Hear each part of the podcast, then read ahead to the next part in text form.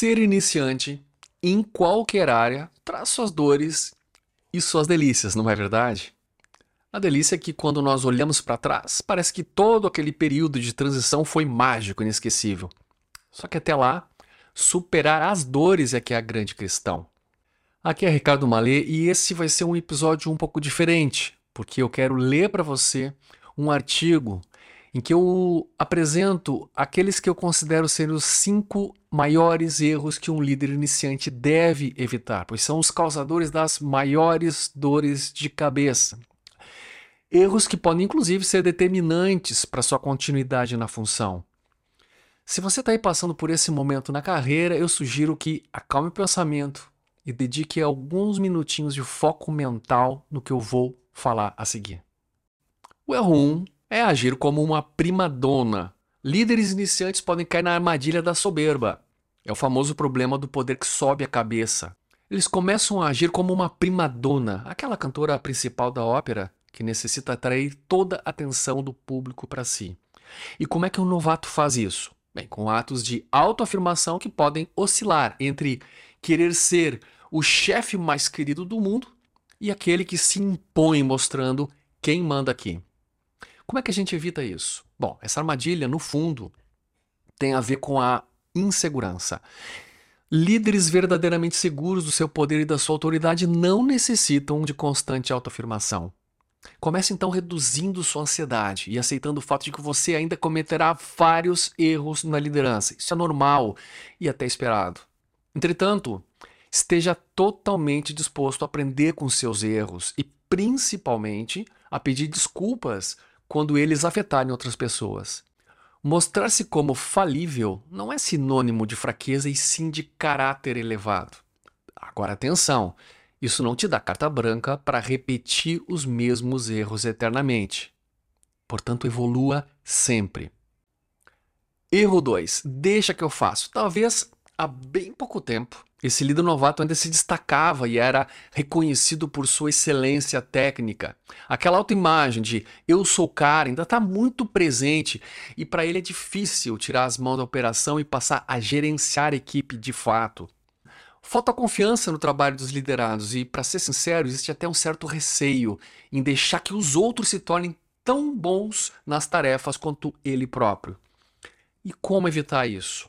Bom, construa um novo mindset, uma nova mentalidade, né? Que associe o seu sucesso ao sucesso do time e não mais ao próprio sucesso. Estabeleça aí uma agenda com dias e horários definidos para treinamento e acompanhamento do trabalho de cada liderado. Faça uma reunião mensal para celebrar o alcance das metas e valorizar a qualidade do trabalho da equipe. Erro 3. Achar que tudo é óbvio. Olha, para quem aprendeu a andar de bicicleta quando criança, é difícil entender como alguém não consegue se equilibrar na magrela, na é verdade? Mas acredita aí, muita gente não consegue. O mesmo ocorre com um novo líder. Ele vê as tarefas do dia a dia como algo simples, quase intuitivo, pois enquanto fazia o trabalho que daí um dia ele viria a gerenciar, tudo era muito óbvio, só que agora o desafio vai ser outro. É fazer com que as outras pessoas vejam o trabalho diário como algo simples e óbvio. Sem dúvida alguma, vai ser um desafio gigante de paciência. Como é que a gente evita cair nessa nesse erro, nessa armadilha? Estabeleça prioridades claras. Comece identificando as três metas mais importantes da sua área. Metas são problemas que você deve resolver com o auxílio dos seus liderados num determinado prazo. Às vezes, esses problemas são recorrentes, como, por exemplo, vender, produzir, etc. Às vezes são problemas pontuais, como a entrega de um projeto. O que importa é você manter sua equipe focada no que deve ser alcançado, em quanto tempo e como chegar lá. Erro 4. Ser desleixado na comunicação. Olha, eu gosto muito dessa definição. Liderança é um processo de influência para engajar pessoas a alcançarem resultados de interesse comum. Nesse processo, o relacionamento interpessoal é um fator imperativo. Relacionar-se bem depende, em grande parte, de uma boa comunicação. Concorda? Líderes iniciantes que não desenvolveram essa competência ao longo de sua formação pessoal e profissional enfrentarão enormes dificuldades com seus liderados.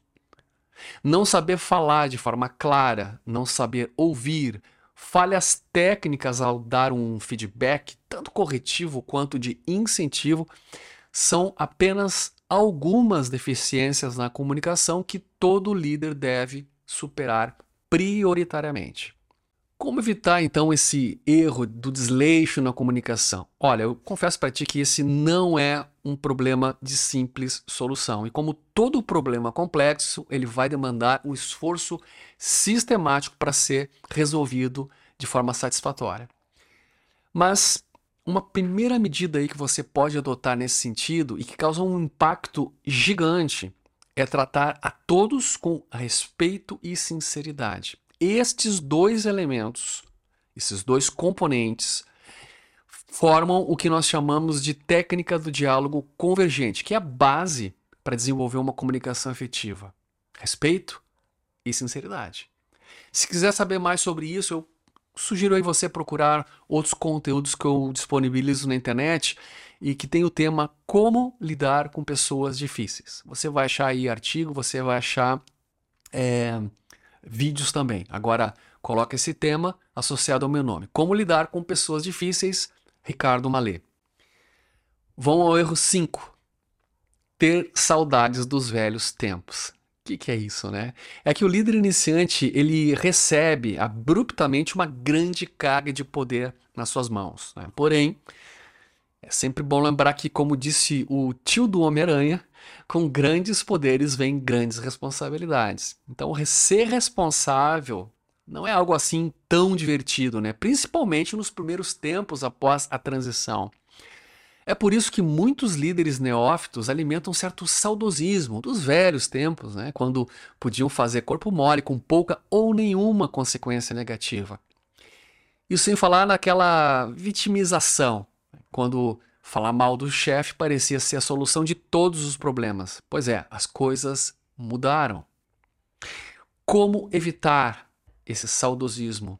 Comece refletindo sobre o seu propósito como líder. Responde aí essa simples e profunda pergunta: Por que assumir a liderança é importante para mim? De novo, responda essa pergunta: Por que assumir a liderança é importante para mim?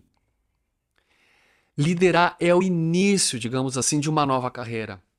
Antes, o seu progresso dependia mais do seu trabalho, só que agora o seu papel é influenciar o desempenho de outras pessoas. Por que assumir essa missão importante para você? A resposta a essa pergunta vai revelar um novo sentido que vai te dar forças para assumir a nobre missão da liderança.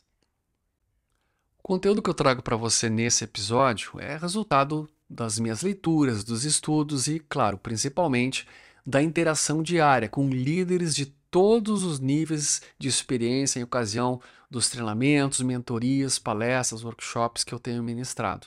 Essas dicas têm ajudado esse pessoal a superar imensas dificuldades. Quem sabe também poderão ajudar você a seguir com mais segurança na sua jornada. Se quiser receber a minha ajuda profissional especializada, eu te convido a conhecer o meu programa de mentoria visitando o site ricardomale.com. Desejo sucesso, forte abraço e até o nosso próximo episódio. Tchau, tchau.